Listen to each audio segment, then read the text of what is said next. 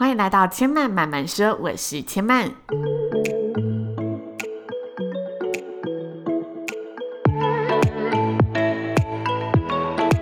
目前频道在 iTunes Store、Spotify、Google Podcast 都听得到。喜欢的朋友欢迎帮千曼订阅并留言评论，让更多人可以认识千曼慢慢说喽。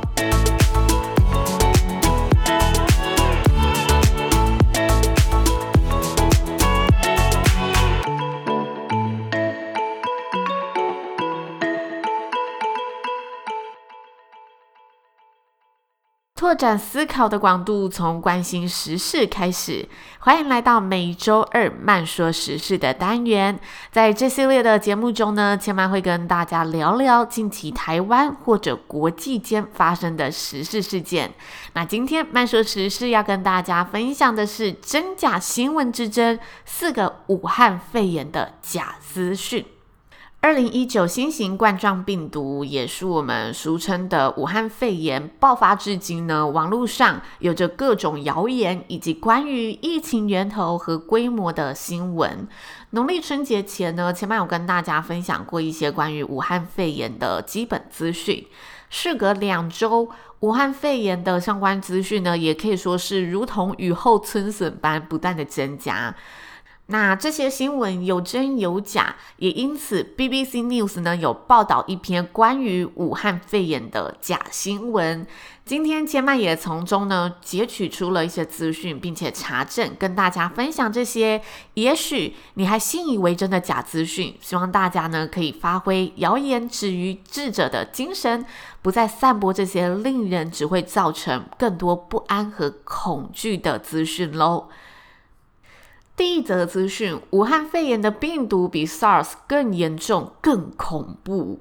哇，相信听到这种标题啊，大家一定会觉得哦，我们真的是要更有警戒心。我觉得警戒心是好的，但另外一层就代表大家会更惊慌，觉得这个东西更恐怖了，所以更不知道要怎么去面对它，因为它是一个新型的病毒出现。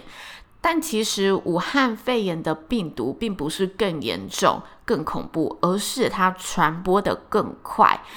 那更恐怖，很容易让人家联想到它有致很高的致死率啊，或者是它的强度很强啊，大家一得了可能就会有很多并发症等等。但其实武汉肺炎呢，它推估的死亡率是在四趴跟十五趴，会有这么大的一个间距，是因为目前疫情它是正在发生中的事情，所以它很难有一个确切的数字去做一个断定跟推论，所以我们只能从中去预估，目前得到的数据是四趴到十五趴。那 SARS 的死亡率是十趴，这是确定的事情。所以目前就死亡率来看，并没有百分之百的确定武汉肺炎的死亡率比 SARS 高。但有一则确定的讯息，那就是武汉肺炎的传播率在每位病人平均身上呢，可以感染给二点六个人至二点九个人，也就是一个人一个。患者他平均可以感染二至三个人，那 SARS 是小于两人，一个病患他可以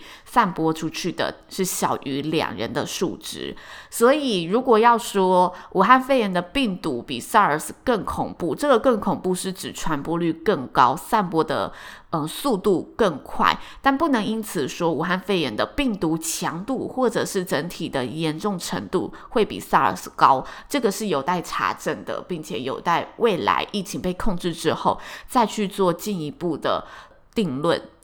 这是第一则的资讯。接下来第二个要跟大家分享的讯息是，武汉肺炎的病毒是由武汉秘密实验室里散播出来的生化武器。哇，相信大家都有看过这则新闻。千曼一开始听到这则新闻的时候，想说世界真的是很阴谋论，因为千曼是一个比较正面思考的人，对于阴谋论这个东西都会觉得很险恶。这则新闻的资讯呢，是说二零一九新型冠状病毒其实是中国当局研发的一种生化武器。从武汉病毒的秘密研究室里开始泄露出来的，因此才会造成此次的疫情。那有人就开始讨论说，中国当局一定是故意的，一定是嗯，可能是针对经济啊，针对两岸呐，它有一定的一个操作的手法，所以想要去做这一步的政治布局。那这个新闻的缘起是一位以色列的情报员，他向美国的《华盛顿邮报》表明，这次病毒的缘起就是从这个秘密实验室里开始的。那《华盛顿邮报》和《华盛顿时报》呢，分别刊登了两篇的相关报道。文章一刊登出后，就立马被各个呢。潜在的受众转贴在网络上疯狂的疯传，但是两篇报道都没有提供相关的证据。而且，如果大家有仔细看这两篇就是相关的报道，文章当中以色列的情报员也有说，这只是他目前的推测，他收到的情报，但是并没有任何的证据显示，嗯，这个武汉的研究所真的有在。实验室里研究这个病毒，或者是有真的确切的证据表示它有发生这种泄漏的行为，这都是没有的，这只是他的推测。那英国《每日新报》上星期也发表过类似的文章，说这个病毒是在一个秘密实验室里被培植而成的，被养殖而成的。但随后呢，《每日新报》呢也修改了文章，澄清并没有相关的证据和证明来。支撑这种说法，所以他也是，嗯、事后发现自己的报道有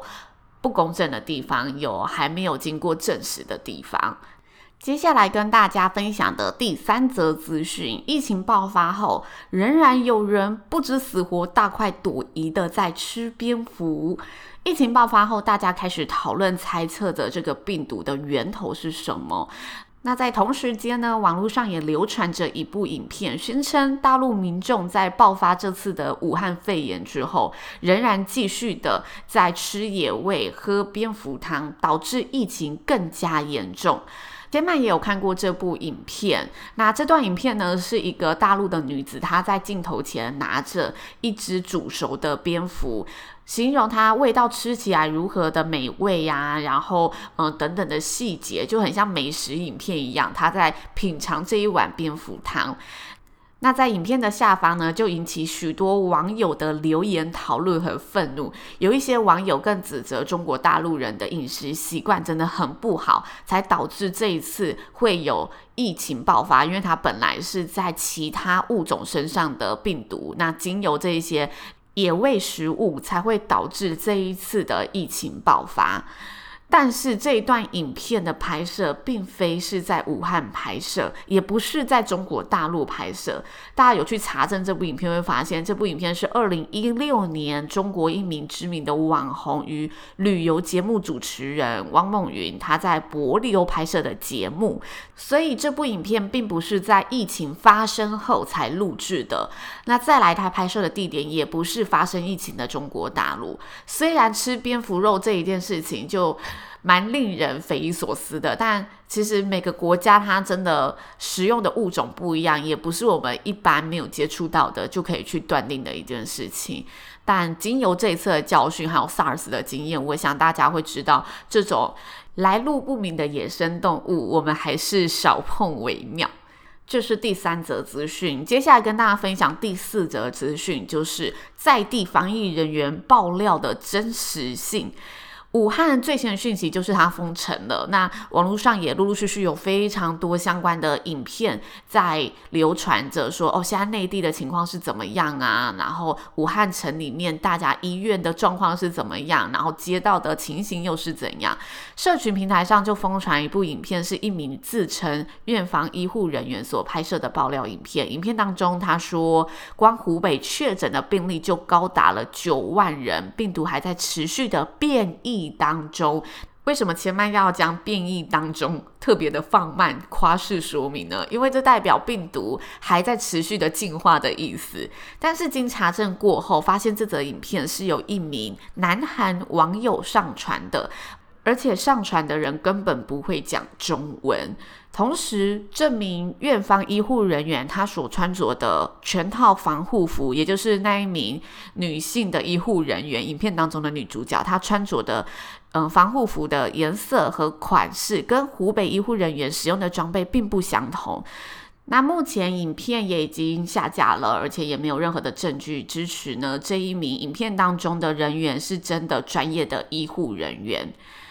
所以，如果有在网络上看到相关影片的朋友们，记得不要再散播这一些假资讯喽。那其实，千万觉得真假新闻真的是非常恐怖的一件事情，也因此大家都说，现在会爆发的战争不一定要是核武，不一定要是任何的，就是会引发流血冲突的事件，只要有一个假资讯战，就可以影响一个国家的国力，甚至影响任何的舆论民情等等的。那现在的网络非常的普遍，新闻真的是充斥着我们的生活。要如何分辨这些新闻的真假，是我们每个人都要学习的能力。最基本的做法就是先了解这则讯息它的源头是从哪里出来的，这家媒体有没有任何的立场或者政治背景。再来就是尝试多看不同媒体的相关报道。一个新闻它一定有非常多不同面向的裁剪，随着它的源头不同，它爆发出来的内容以及它的遣词用句都会引发不同的风向。所以要让自己尝试多看不同的相关报道，然后多方的交叉比对。那由于现在的社群，我们接触到的任何社群媒体都是以个人化作为分析的原则。我们在点阅新闻、浏览讯息、点赞给爱心的时候，其实系统都会记录、比对我们关心什么、关注什么，甚至是比较喜爱什么样的资讯内容。也因此，这些社群网站就会开始只显示跟我们立场差不多，或者是立场相同的内容，让我们接触到的讯息都是自己。自己比较目前比较相信的那一块，或者是比较喜爱的那一块，无法看到更多层面的讯息，有点像是同温层的概念。也因此，我们会渐渐的根深蒂固的吸收这些单方面的讯息，视野会容易越来越狭窄，越来越单一。那身为资讯接收者的我们，我觉得现在资讯爆炸的时代，我们要做的就是尝试让自己跳出同温层，尝试看看那一些与自己意见不相同的事情，让自己更加多方的思考、查证、抽丝剥茧，去判断这些事件的真假，增加自己思考的宽度和视野。以上就是千曼这集节目的分享内容喽，谢谢您的收听。如果大家听完有任何的想法，都欢迎可以到 iTunes Store 上留言告诉千曼，或者呢可以到千曼的粉丝专业主持人刘千曼私讯告诉千曼，以及 IG 上知性生活家千曼都可以找得到我。那在之前的节目中，千曼有做过听众的留言回复单集。在接下来，千曼也会找一天，找一个良辰吉时，同样的来回复千曼还没有回复过的留言。所以也希望可以多多搜集各方的一些心得想法，让千曼可以呢多多的交流，听听大家的建议。那千嫚慢慢说，目前在 iTunes Store、Spotify、Google Podcast 都听得到。喜欢的朋友不要忘记帮千曼按下订阅键，并且呢可以分享，让更多身旁的朋友都认识千曼喽。千曼慢慢说，下次再来听我说喽，拜拜。